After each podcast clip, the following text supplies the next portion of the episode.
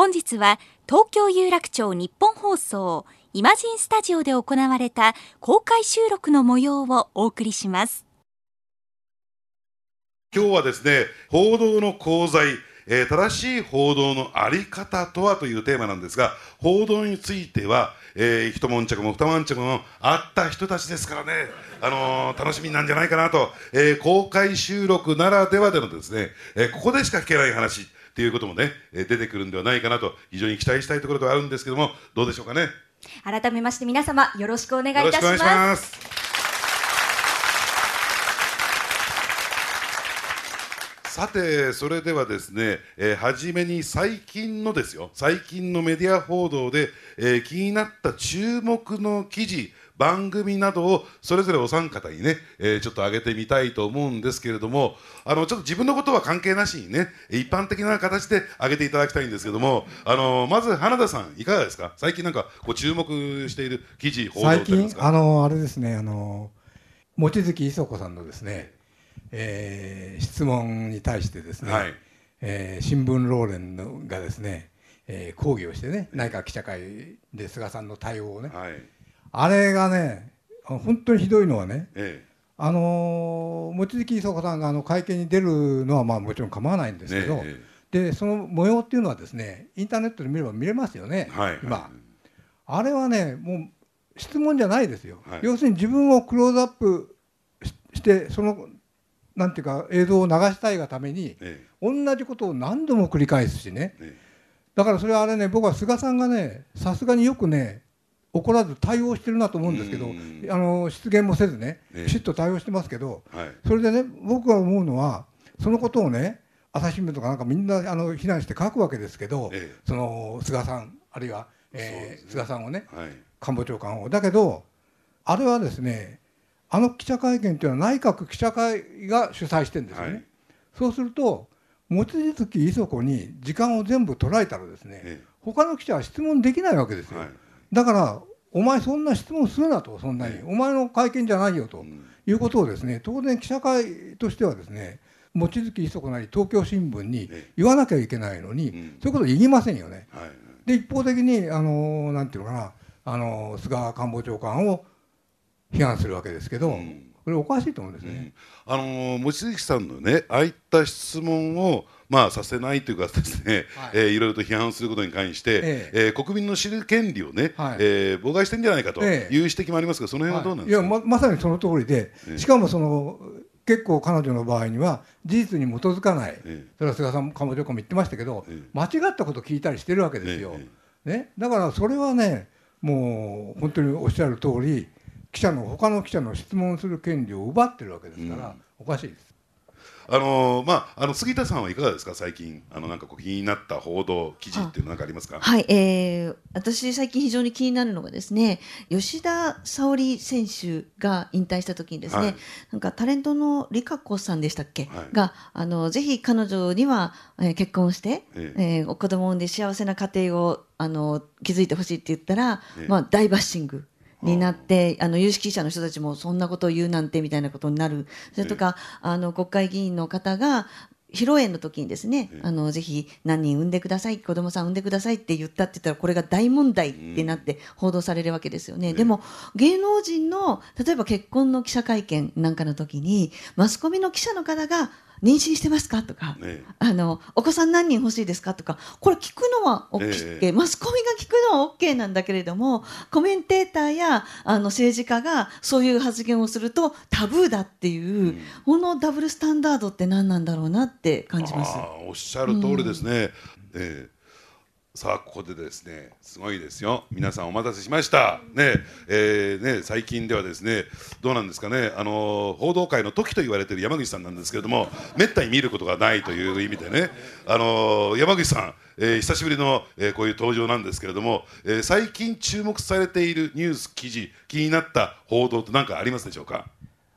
あの皆さんご無沙汰いたしております。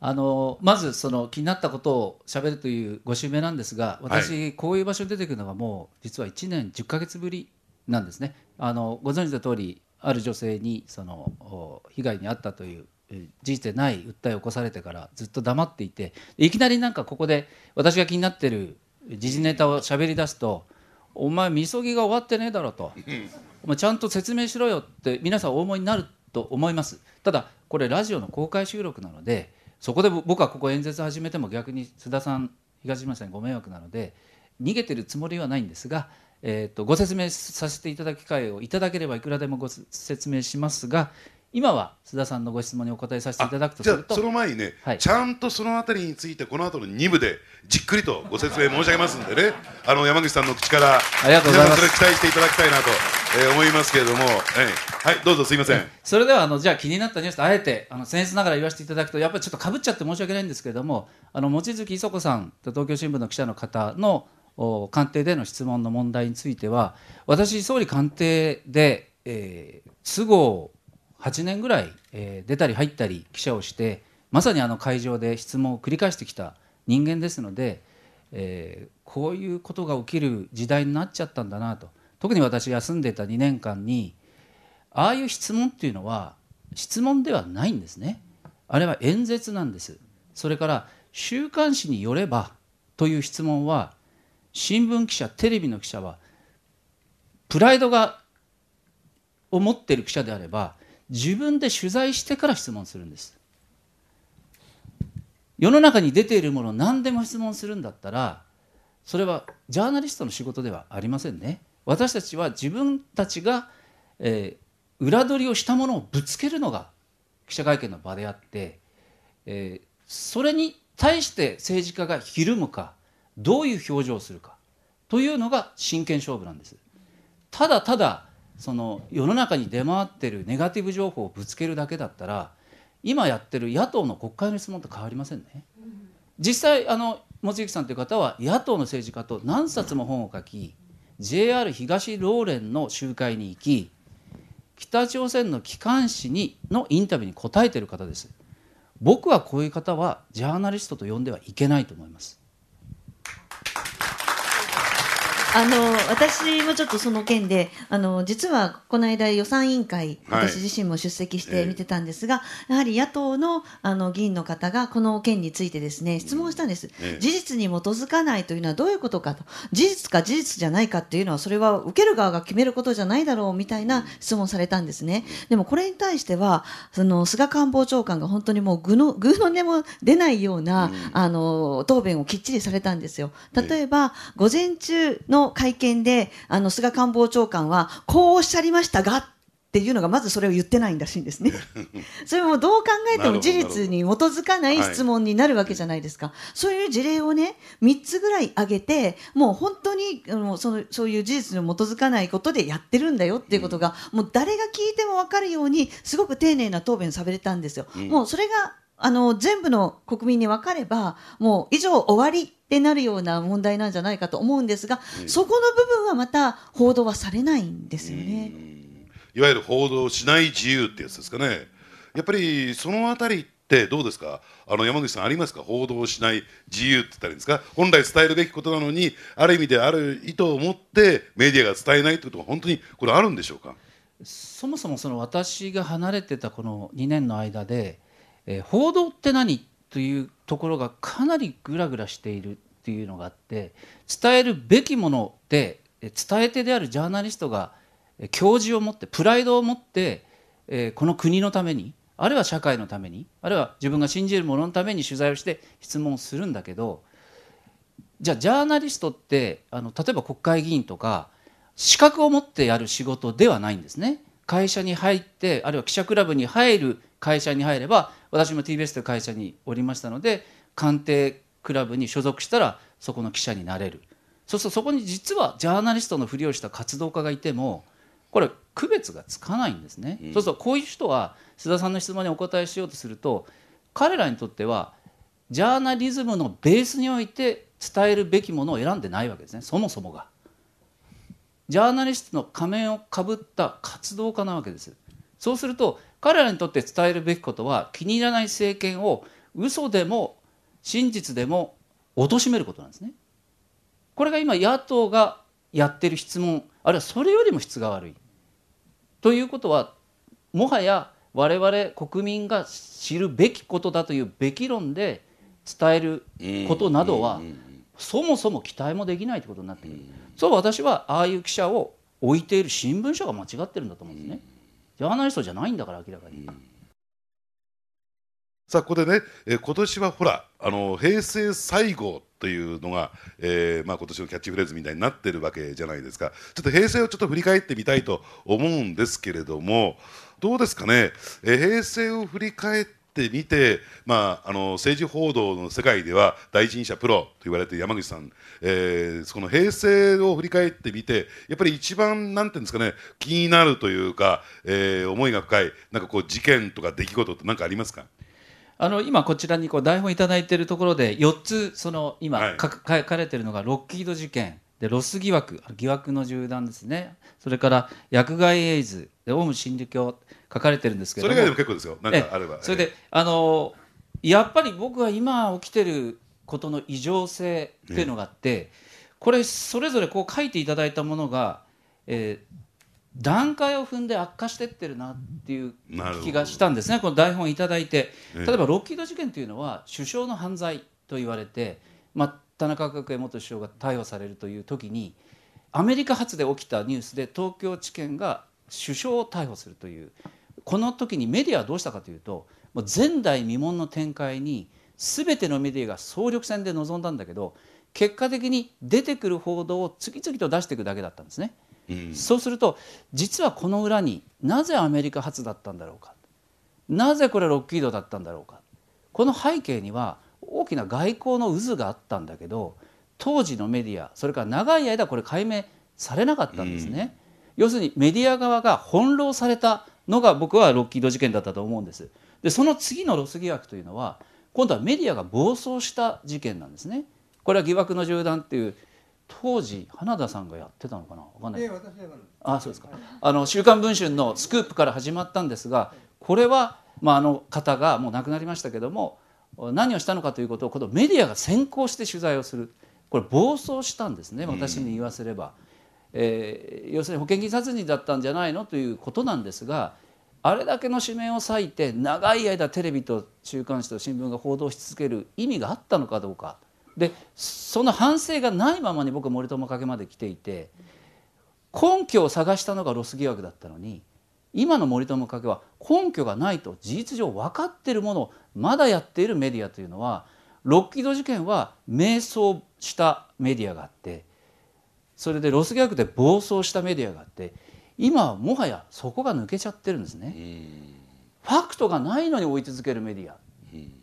そうするとメディアの劣化がこの平成でどんどんどんとこう3段にわたって落ちていく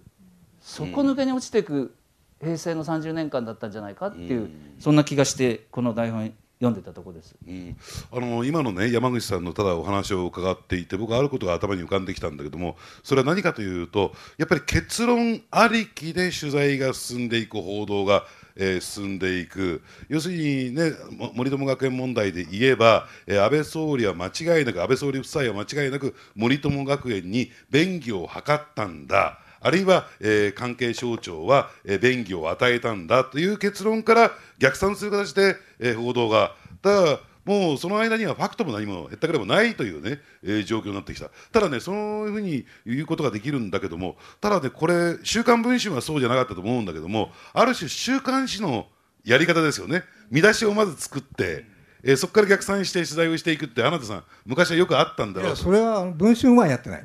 某某新潮とか。週刊誌は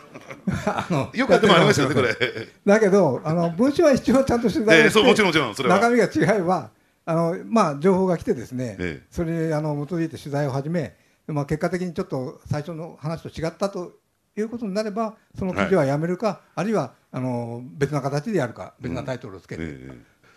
あのただ、それが果たしてねそれをなんていうかな、えー、読み手、読者、えー、新聞購読者読まされた方がたまったもんじゃねえんだろうなとでそれで国会が動いていくなんか法案審議が進んでいくっていうそういう意味では杉田さん異常なえー、ことが続いている数年間ですよね。もうあの本当に異常なことが続いているというふうに思ってますし、まああの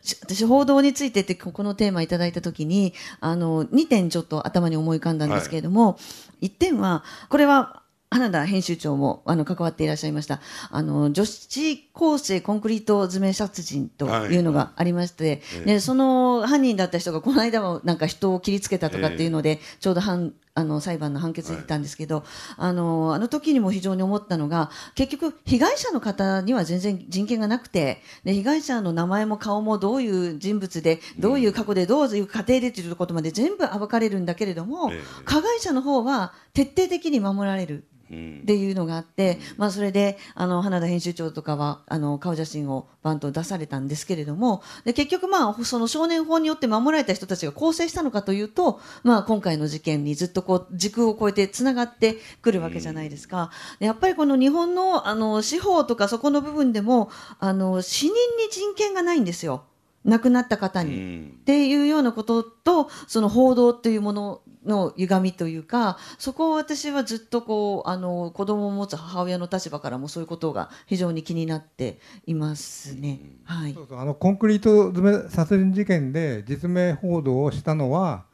私はまあ新聞を見ていて今杉田さんが言ったようにですね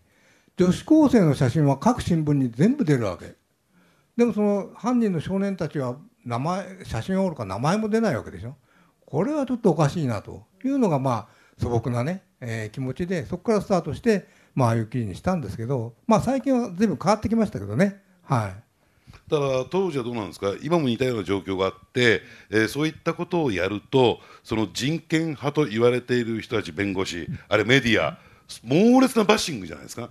人権派と言われている、だからこれ、改革好きですよ、もちろん、えー、人権をね、えー、きちんと守っていこうと、そういう一生懸命、えー、汗をかかれている方、たくさんいらっしゃるけども、それをですね、まあ、ある種こう、隠れみのにして、何かこう、攻撃を仕掛けてくるというのは、手を変え、品を変え、形を変え、今でもいろんなところで出てきてますよね。えー。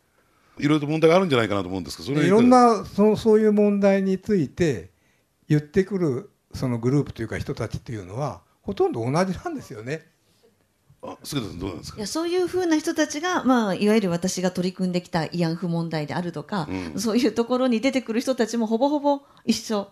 の方たちで弁護士の中でネットワークが出来上がっていてということなんですね。そこでもう一点私がこの平成のここの中には上がってないんですが大事件ってこれ皆さんが大事件と思うかどうかわからないんですが、うん、あの朝日新聞が誤報を認めて、えーと、訂正記事を出したっていうのは私はこれは結構すごいことだったかなと思ってるんですよ、うん、慰安婦問題について。はい、だって皆さん毎朝、えーと、朝起きて新聞が届いていて新聞を読むときにそこの新聞の中にまさか嘘が書いてあると思って読む人はほぼほぼいないと思う、まあ、今はいるかもしれませんけども あのほぼほぼいないというあの私もそうですよ。新聞に嘘が書いてるなんて思ってなかったけどでも私たちは今までこれこんだけ嘘をついてきましたっていうのを朝日新聞が自分で認めて訂正記事を出したってこれは私報道界においてはすごい大きな問題だったんじゃないかなというふうに思うんです。平成の最初にあの朝日新聞が例の KY サンゴの事件があったんですよ、はいはい要するにその沖縄のサンゴにですね、えー、KY ってその自ら掘ってですねそれをその写真に撮って水中写真に撮ってですね、えー、こんな状態になってるっていうのを非難がましく書いた、はい、であれは後にそれがばれてですね朝日新聞は、えー、社長も辞めたんですよね。それ平成元年です、うん、で今のその杉田さんがおっしゃった慰安婦の問題は平成、えー、14年かな。14年ですよね、うん2000あえ2014年ごめんなさい2014年ですね。だからあのー、平成の間にですねその時も社長が辞めてるわけですね、うん、あのだから平成の間にもう一回朝日の社長を辞めさせたいなと。あとは残り少ないんですけどね。はい。えということは何かネタを握ってるってことですか？原田さんどうですか？いやいやまああのはい 須田さんそろそろエンディングのお時間です。いやー、なんかぐったりしない？東島。そうですね。まだ半分ですけれども、ね、濃かったですよね。濃い3人よく揃えたなと、おそらくね、えー、ラジオを聴きのね、えー、リスナーの方々もですね、えー、この3人登場されてびっくりしちゃったんじゃないかなと、えー、ね、告知しなくて伏せてたんですよ。そうなんですよね。ねで、やっぱりね、お三方やっぱりそれぞれね、えー、もう本当ね、切り口鋭くて、もう刃のような、えー、コメントがどんどんどんどん出てきてですね、もうハラハラしっぱなしという状況でしたけどね。お聞きいただきました通り今週は日本放送イマジンスタジオで行われた公開収録の模様をお送りしました、はい、改めまして花田和義さん杉田美代さん山口紀之さんでした。そして来週も今日のディスカッションの続きをお聞きいただきます。お楽しみに。お相手は須田慎四郎と。日本放送東島えりでした